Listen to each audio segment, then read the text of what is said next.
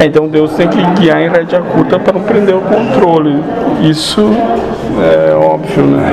Parece que foi o exemplo que quisemos dar para vocês, para ver como não tem condição de ter nenhum arbítrio de verdade. É, não tem como contentar, porque cada um está numa situação diferente, gostos diferentes. E ninguém tem a condição de analisar todas as possibilidades, de todas as perspectivas e trazer aquela que harmoniza a tudo e a todos o tempo todo. Sim.